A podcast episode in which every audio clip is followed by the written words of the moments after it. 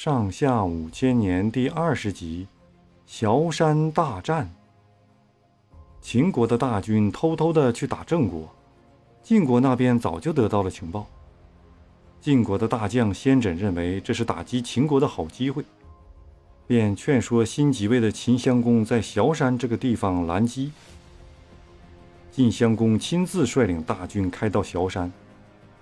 崤山本是形势十分险要的地方。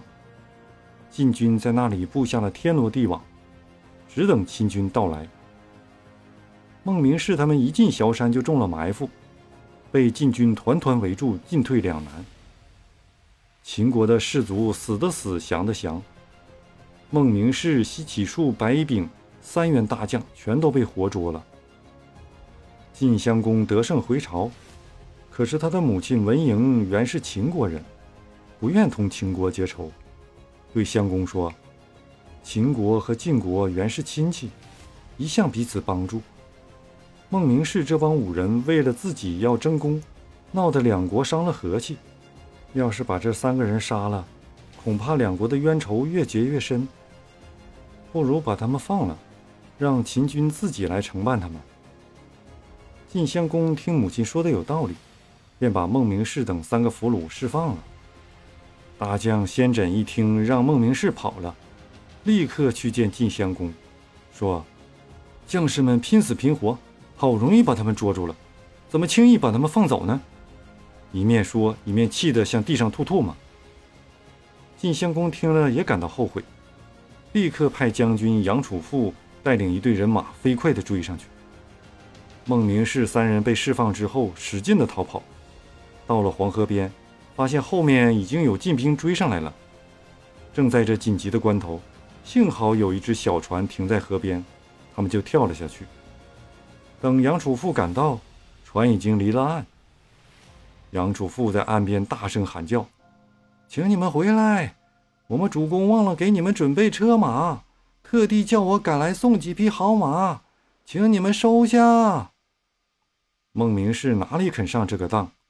他站在船头上行了礼，说：“承蒙晋军宽恕了我们，已经万分感激，哪里还敢再收受礼物？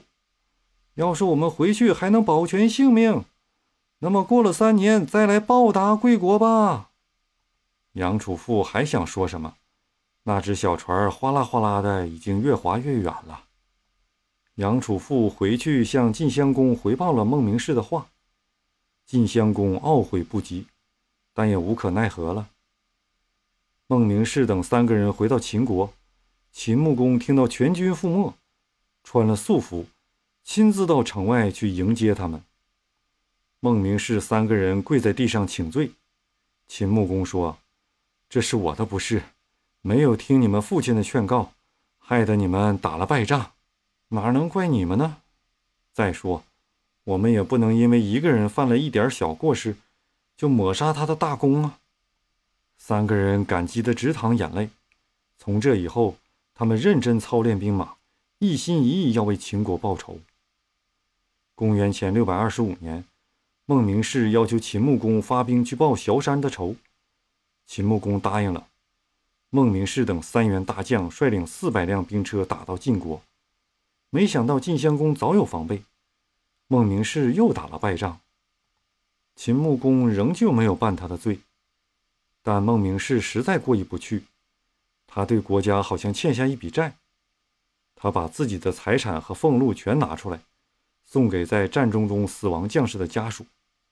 他跟兵士一块过苦日子，他们吃粗粮，他也吃粗粮；兵士啃菜根儿，他也啃菜根儿，天天苦练兵马。这年冬天，晋国联合了宋、陈、郑三国，打到秦国的边界上来了。孟明视嘱咐将士守住城，可不准随便跟晋国人开战。结果又让晋国夺去了两座城。这一来，秦国就有人说孟明视的坏话，说他不该这么胆小。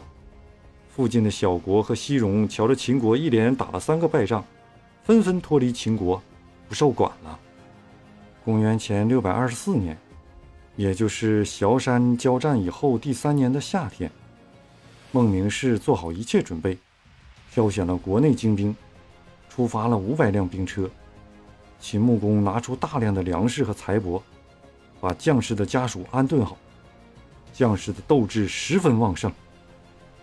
大军渡黄河的时候，孟明视对将士说：“咱们这回出来可是有进没退，我想把船烧了，大家看怎么样？”大伙说：“烧吧，打胜了还怕没有船吗？打败了也别想回来了。”孟明氏的兵士们憋了几年的气闷和仇恨。全在这时候迸发出来。没有几天功夫，就一举夺回了上次丢了的两个城，接着又攻下晋国的几座大城。晋国这才感到秦国这次攻势的厉害，上上下下都着了慌。晋襄公跟大臣商量以后，下了命令，只许守城，不许跟秦国人开战。秦国的大军在晋国的地面上来回挑战。没有一个晋国人敢出来。有人对秦穆公说：“晋国已经屈服了，他们不敢出来交战。